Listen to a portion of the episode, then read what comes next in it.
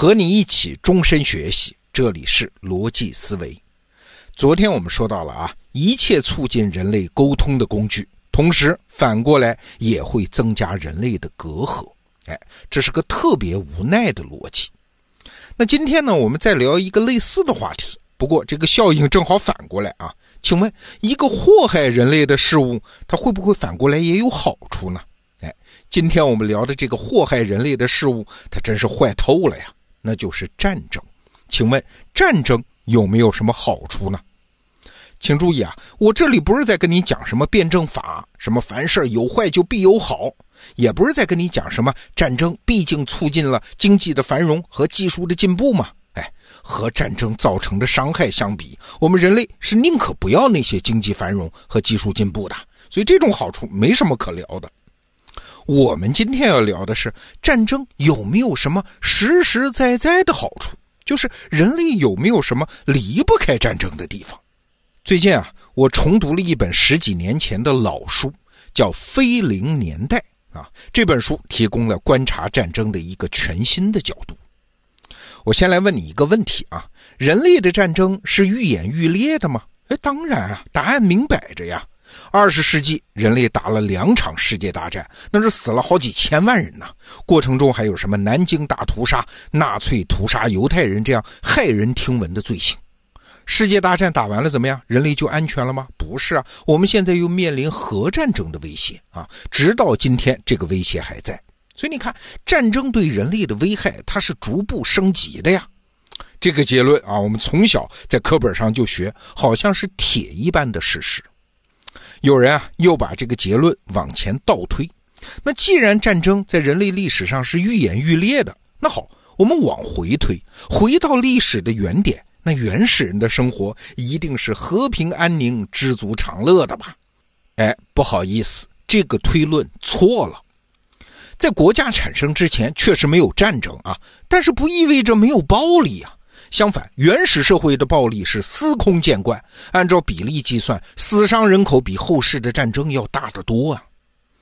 人类学家观察现存的原始部落，发现那儿的暴力水平非常惊人啊。比如说，我们一般人印象中，爱斯基摩人在北极嘛，温和无害，在冰天雪地里面有口吃的就不错了，用暴力能抢到啥呢？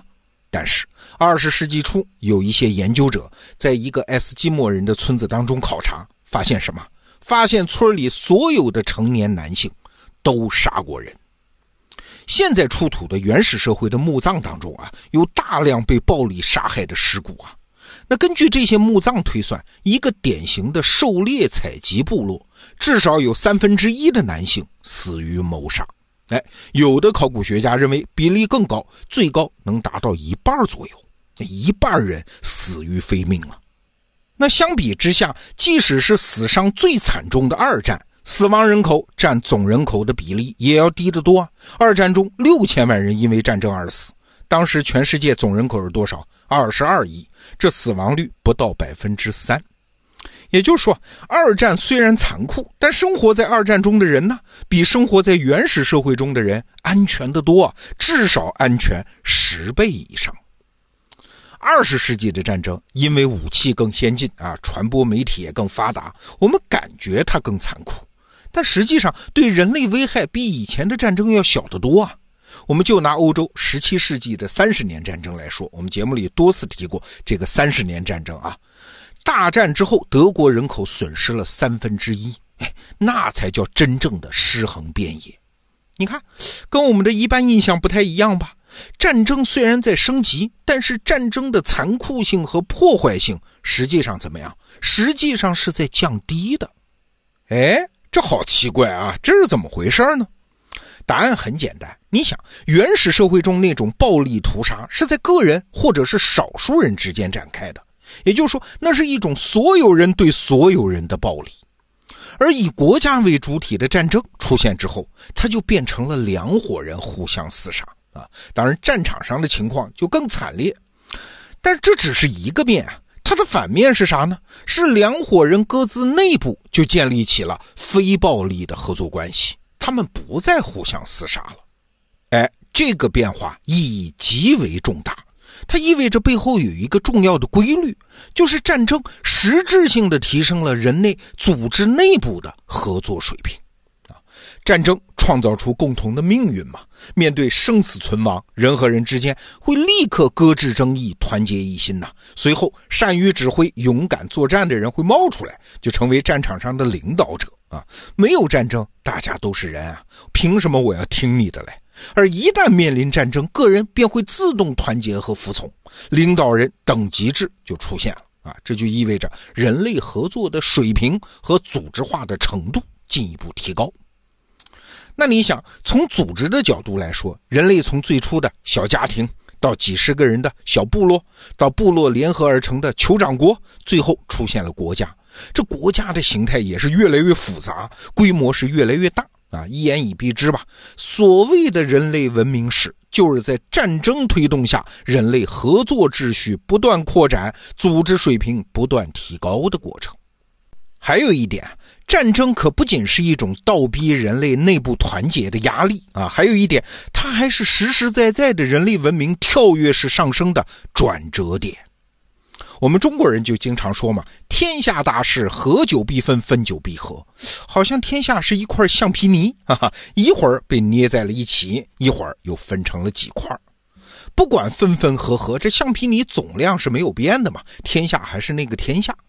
但我们学过历史的人知道，其实不是啊。中国历史每一次分，每一次合，中国文明的合作秩序都发生了扩展啊。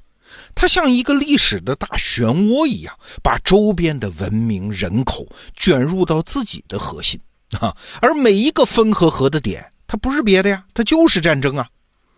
观察全世界啊，规律是一致的。比如说，我们刚才提到德意志历史上发生的残酷的三十年战争，打完之后，这就为后来俾斯麦统一德国埋下了伏笔啊。大家不打不成交，只有打了才知道合在一起的好啊！打得越惨，大家对这事儿的理解就越深。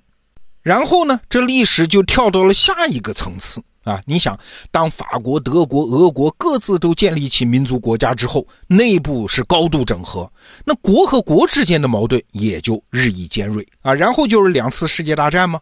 但是两次世界大战打完之后，这共识也形成了，全人类都知道再也不能这样打，那所以后来才有冷战嘛。两大集团对立到那种程度，大家也不敢真动手了。你看。战争是啥？战争实际上是人类历史每一层级合作不可或缺的前奏曲。这战争越打越大，合作的层级呢也就越来越高啊。从封建贵族的战争就促成了民族国家，而民族国家的战争就促成了大洲范围的一体化啊，就是欧洲、美洲、亚洲渐渐都在一体化。本层级合作秩序建立完善之后，这一层级的战争基本也就被抑制了。你比如说法国和德国，那是世仇啊，但是纵使有那么多历史恩怨，今后他也不会战火再起了。这个层级它融合了吗？听到这儿，你可能还是会觉得，哎，听着也有道理啊。但是跳出来一想，你这罗胖是不是在诡辩啊？不管你刚才讲了战争有多少好处，你怎么说出花来？这战争它怎么可能是一件好事情呢？对，下面这段话才是我今天真正想说的话。今天我们的题目你看啊，叫“战争有好处吗？”如果你听了我刚才说的，得出了答案，说有好处，那我们能不能往下再做一个推论呢？就是既然有好处，那就应该能多打仗啊。嘿嘿，当然不能做这个推论。这个道理就像我们人经常得一些小病啊，其实对身体有好处。但是我们不能顺带再得出一个推论，说你应该主动去得一些病。这个道理还像呢，生物演化的规律是优胜劣汰，适者生存。但是我们不能往下再得出一个推论，说人类社会也应该优胜劣汰，适者生存，就该弱肉强食。你看。一个会思考的人啊，他总能清晰地区分两个视角，就是个人视角和上帝视角。个人视角看微观，上帝视角看全局；个人视角分对错，上帝视角看趋势；个人视角看应然，上帝视角看实然。在个人视角看来，一切都可以是改变结果的原因；而在上帝视角看来呢，一切都是你做对了什么事情的结果。哎，你看，这是有分别的。